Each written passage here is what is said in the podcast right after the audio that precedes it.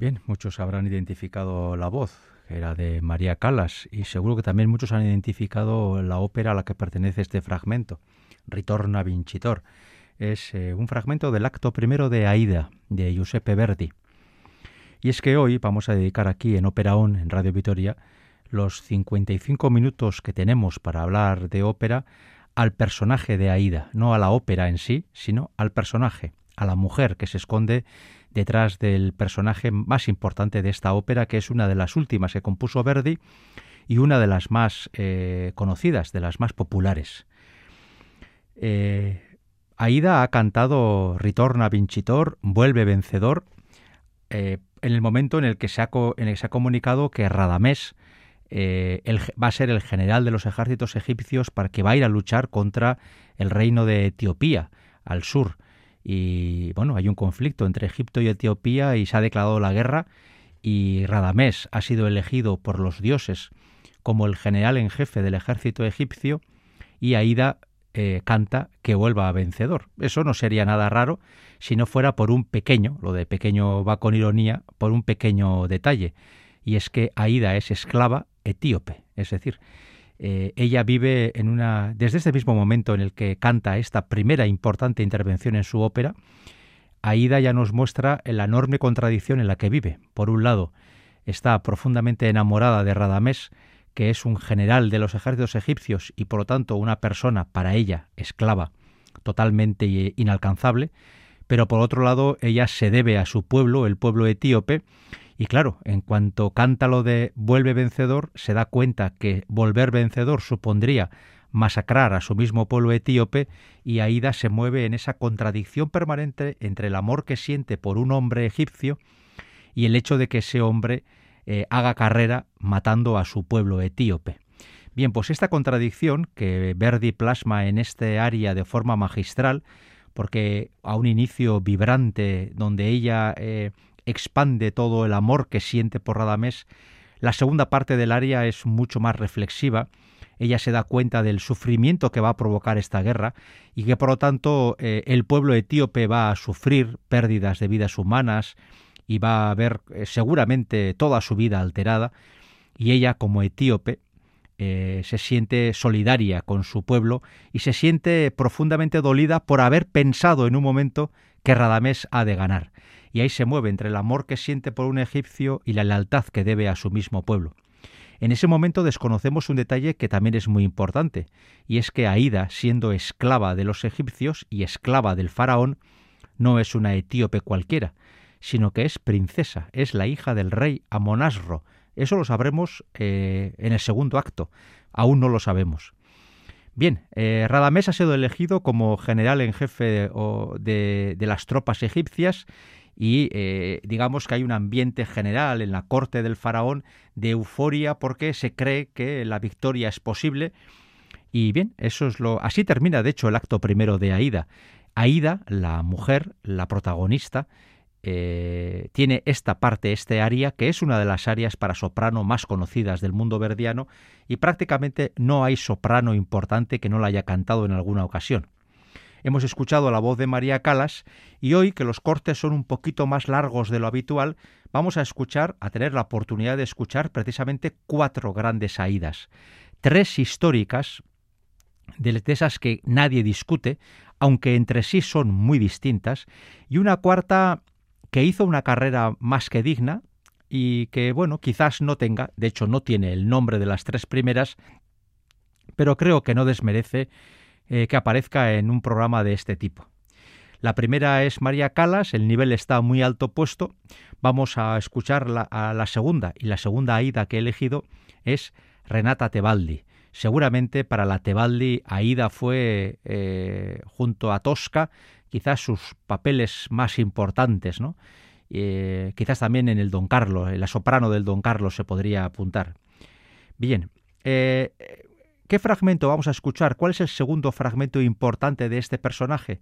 Pues en esa contradicción que antes apuntábamos, ella siendo etíope está enamorada de un egipcio, es esclava de los egipcios, pero al mismo tiempo, eh, pues, eh, y, aún no lo sabemos, pero es también princesa etíope, es decir, en ese mare magnum de sentimientos que tiene eh, la muchacha, hay otra pelea, otra pelea planteada, y es entre ella, Aida, y la hija del faraón, Amneris. En mi modesta opinión, mi opinión en este tipo de cosas eh, apenas tiene ninguna importancia, pero por lo menos sí lo quiero apuntar, Quizás este, este, es el punto más flojo del argumento de la ópera, porque hay que pensar que en la corte del faraón de, de Egipto la opinión de una esclava valía exactamente cero. Es decir, y la hija del faraón, Amneris, se da cuenta que Aida tiene sentimientos de amor para con Radamés y como la hija del faraón tiene los mismos sentimientos, cree que en ella tiene una rival. Bien, esto dramáticamente hablando en la ópera queda muy bien, pero evidentemente en la vida real la hija del faraón ordenaba cortarle la cabeza a la rival, a la supuesta rival, a la esclava que le molesta y no, y, y se acababa el problema, no pasaba nada.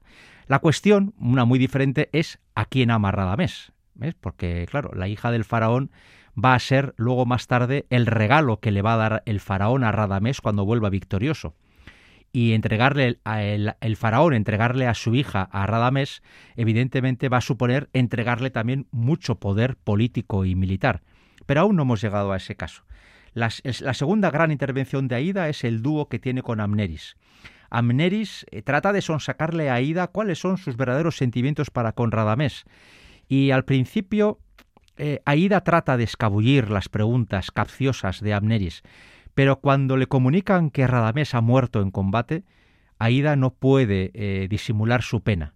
Lo que ocurre es que todos sabemos que Amneris le ha engañado a Aida. Radamés no solamente no ha fallecido, sino que ha vencido a las tropas etíopes y va a volver victorioso a, a la capital. Pero en cuanto le comunican que no, que no es cierto, que Radamés aún vive, es tal la alegría de Aida que Amneris solo puede concluir que efectivamente Aida ama a Radamés.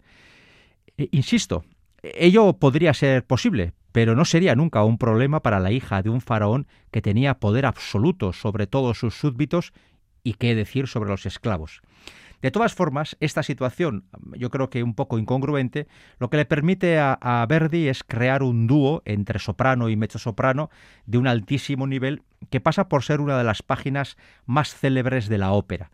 Y es lo que vamos a escuchar a continuación. Estamos ya en el acto segundo, en la primera escena. Eh, es ese diálogo entre, entre hija de faraón y esclava, donde se tantean sobre el supuesto amor que sienten ambas por el mismo hombre. Y vamos a escuchar, ya hemos dicho, a la segunda Aida histórica, Renata Tebaldi, y en este caso acompañada por otra Amneris de absoluta referencia, Giulietta Simeonato. Son diez minutos de dúo en el acto segundo de Aida.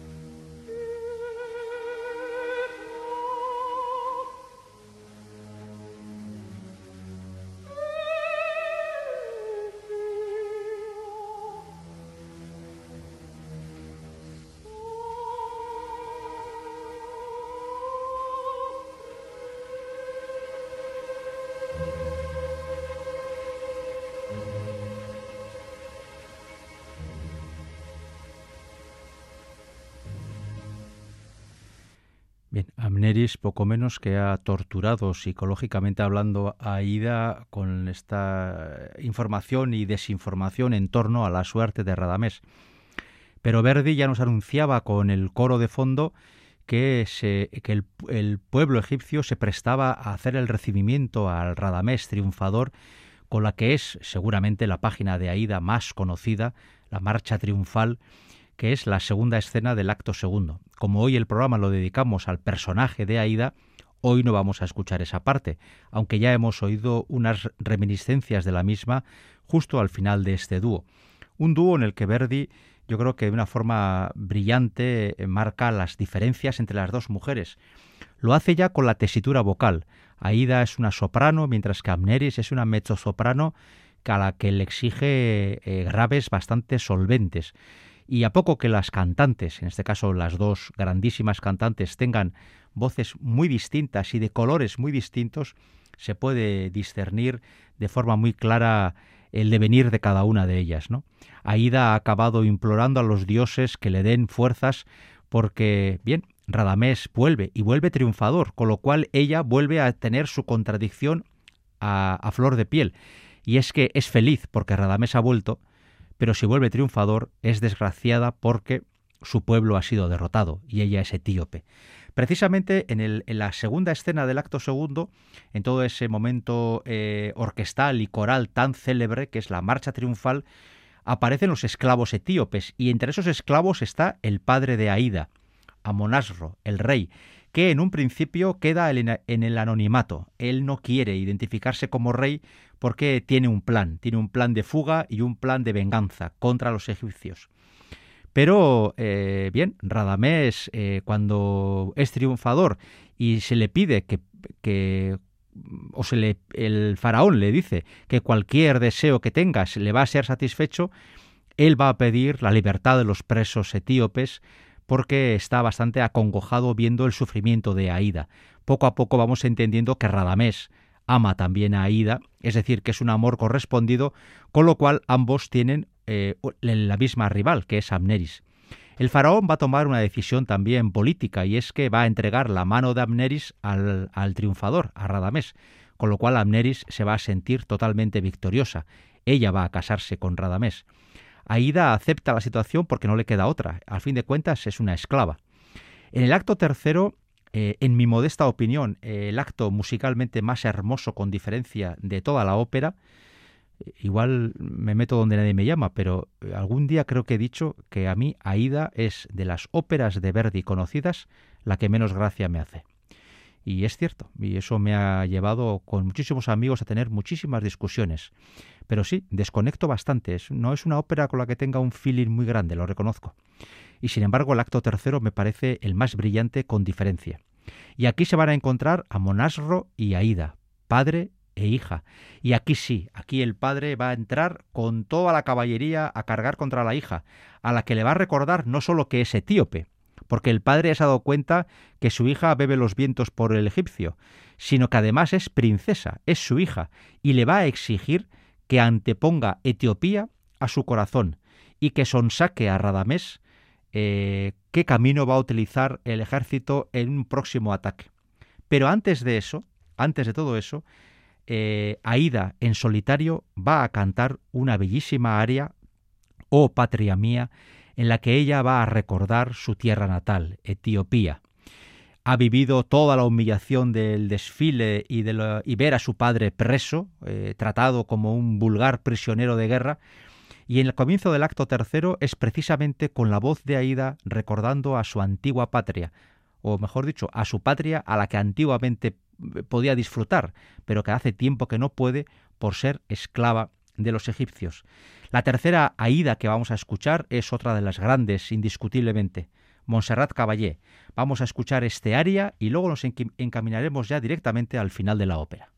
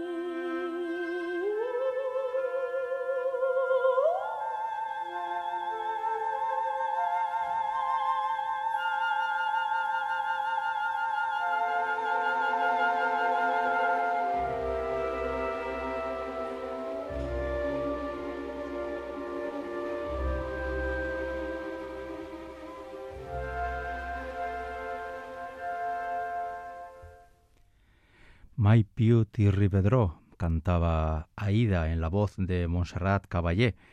Desde luego también una voz eh, de una enorme personalidad y fácilmente identificable entre todas las grandes sopranos que ha habido. Nunca más volveré a verte. Eh, Aida comienza a entender que su futuro desde luego no pasa por volver a su tierra natal y entiende que entre el matrimonio de Radamés con Amneris, la derrota de los etíopes y el encuentro que va a hacer de forma inmediata con su padre y que intuye puede ser conflictivo, el futuro de Aida está bastante turbio.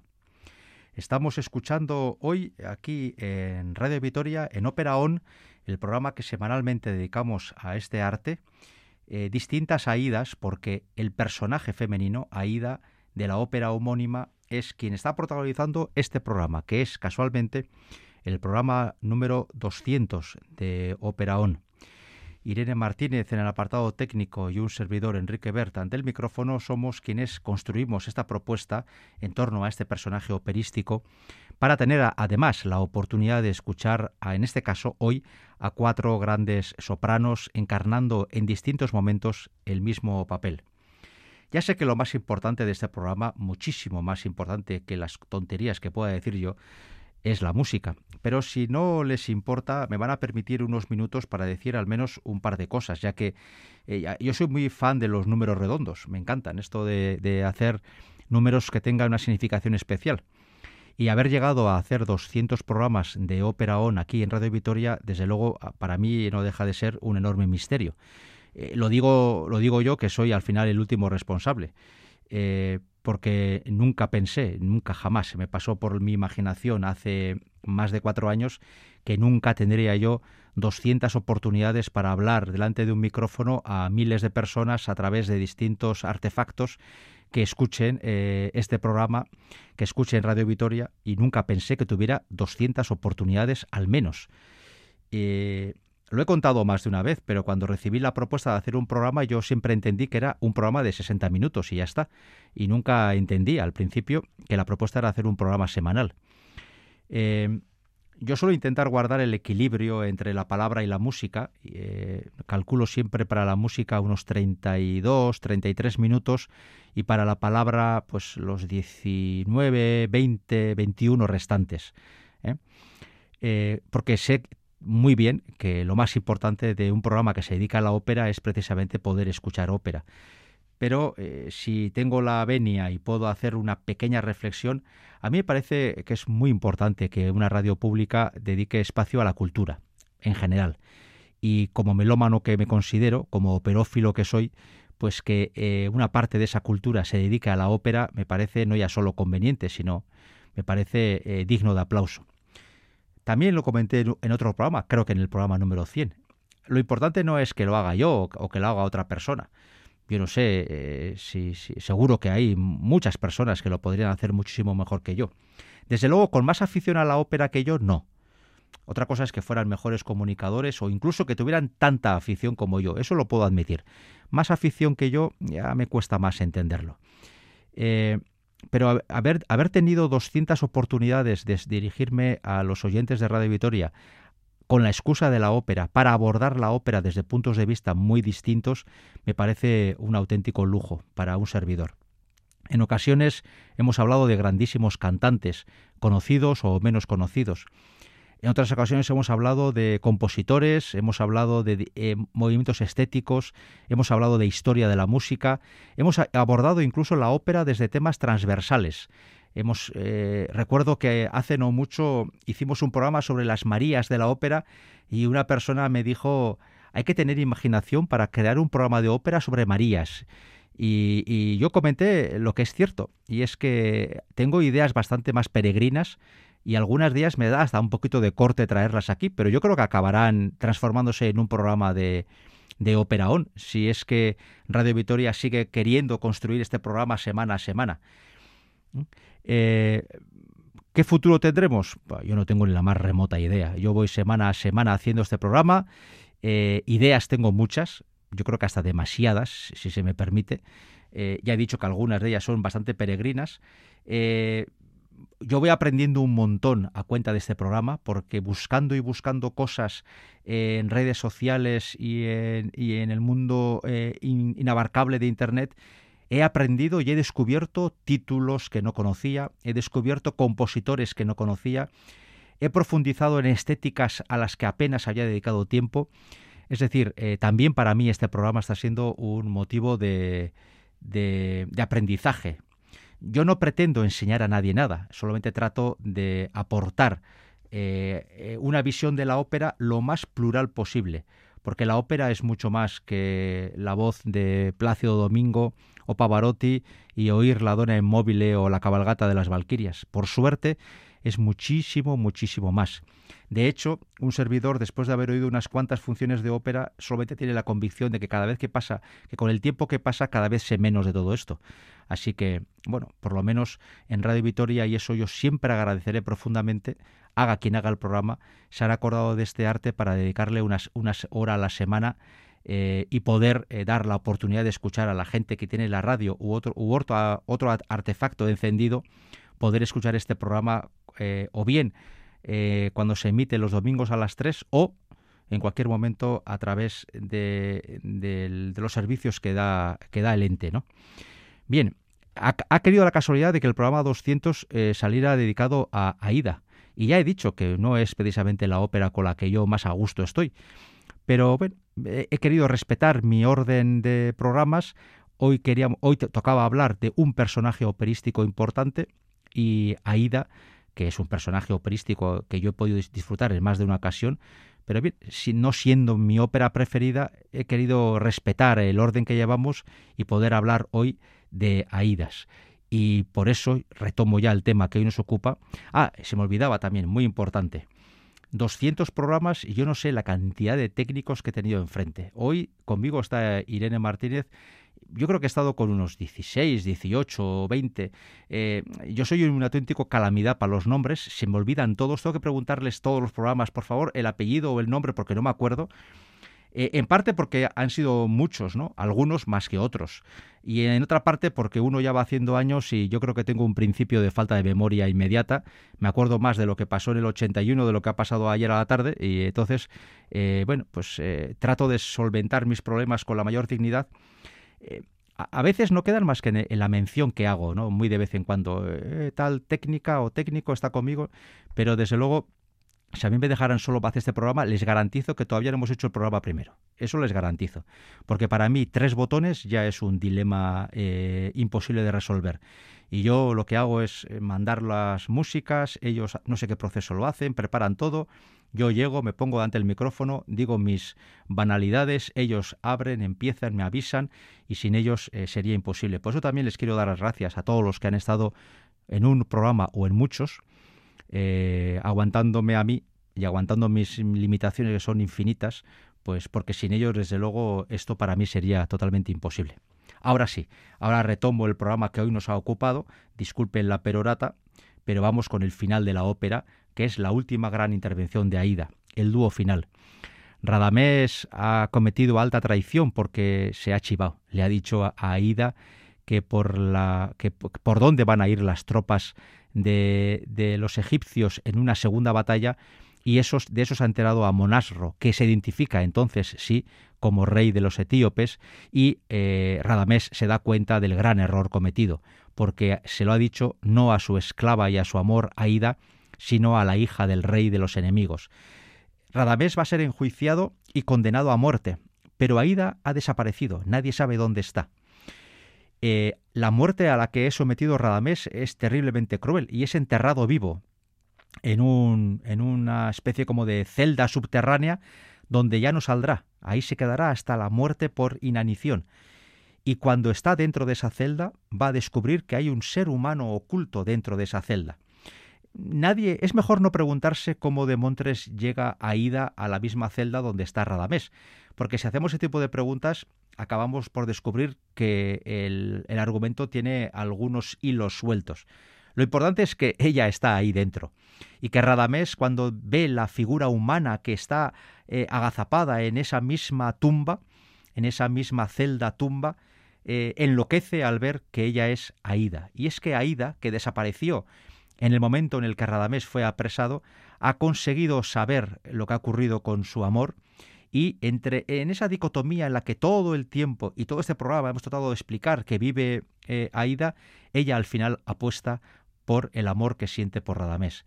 Y una vez sabido que Radamés es condenado a morir enterrado vivo, ella se, ella, eh, se adelanta a Radamés, se eh, aparece en esa celda tumba que se prepara y ahí los dos se, se, prestan a esperar a la muerte, sin más. El dúo final se convierte en trío porque encima de esa celda tumba que han preparado para Radames, Amneris, la hija del faraón, reza a los dioses pidiendo por el alma de Radamés, sin saber que su enemiga, Aida, está eh, enterrada viva con Amneris. En estas circunstancias va, se produce la última escena de la ópera eh, donde, pues eso, personas que están siendo eh, que están sufriendo una muerte tan, tan evidente, pues tienen que cantar, pues así como unos cuantos minutos arriba, encima de la piedra, Amneris, el dolor por la pérdida de su amor y por eh, eh, el hecho de que Radamés fuera un traidor. Y dentro de esa tumba, Radamés y Aida dan por fin rienda suelta a un amor que va a ser efímero porque la muerte les espera de forma inmediata. Así termina la ópera y así va a terminar hoy nuestro programa. La voz elegida, la última Aida, que antes decía que quizás no es tan célebre como las anteriores, pero que desde luego era una cantante más que digna, es Aprile Millo, una cantante que fue muy habitual del Metropolitan de Nueva York al final del siglo XX. Radamés va a ser Plácido Domingo, ¿eh? también por entonces uno de los Radamés em, de referencia en las mismas décadas, del 80 para adelante. Con este dúo, que será trío al intervenir la voz de Amneris en sus oraciones, vamos a despedir este programa 200 eh, en la confianza de haberles siquiera ayudado a disfrutar hoy un poquito de la música de Verdi, de la música de Aida, la ópera, y sobre todo de la música que canta la protagonista de la ópera en cuestión. Esta mujer que era esclava y princesa al mismo tiempo, en la confianza de haberles hecho disfrutar siquiera unos pocos minutos hasta la semana que viene.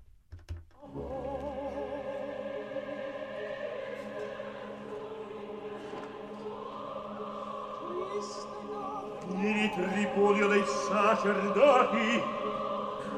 Il nostro inno di morte. Nelle mie forti braccia. muoverati potranno oh fatal pietra